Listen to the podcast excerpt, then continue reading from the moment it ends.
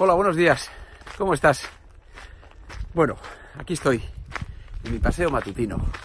Un día más, caminando por la vida. Mira, hoy quería hablarte de la importancia de darse permiso para parar. Para parar. Darse permiso, no voy a parar. Darse permiso para parar, ¿no? Para pararse en la vida. Y ahora voy a continuar, ¿eh?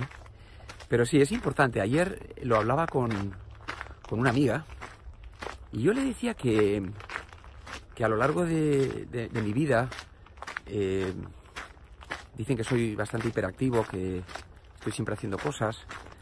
Quizás tenga que ver con que yo desde que era niño, pues en mi casa, pues no sé por qué, por qué razón, pero el, el hecho de que estuviéramos parados sin hacer nada, eh, no, no estaba bien visto, ¿no? Mis padres, con toda su buena voluntad, pues en cuanto te veían eh, parado, a cualquiera, a mis hermanos o a mí mismo, pues siempre te decía, no, oye, venga, venga, ¿qué, estás haciendo? No, nada, ¿cómo que nada? Venga, hay que hacer algo, ¿no?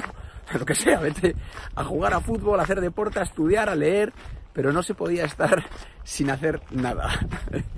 Y creo que eso es algo que a mí me persiguió durante muchos años, ¿no? Diría que casi hasta me ha perseguido hasta hace bien poquito.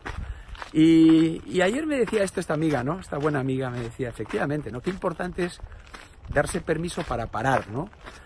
Para parar y simplemente igual no hacer nada, ¿no? Estar, ¿no? Estar ahí y, fluir con la propia vida, ¿no? Es un gran descanso. Eh, te das cuenta que tampoco pasa nada, ¿no? Que una veces, oye, no siempre es necesario estar en, en plena acción, ¿no? Pararse va muy bien. Sin más, quería compartirte esta pequeña anécdota de mi vida por si te resulta de algún interés. Cuídate mucho. Chao.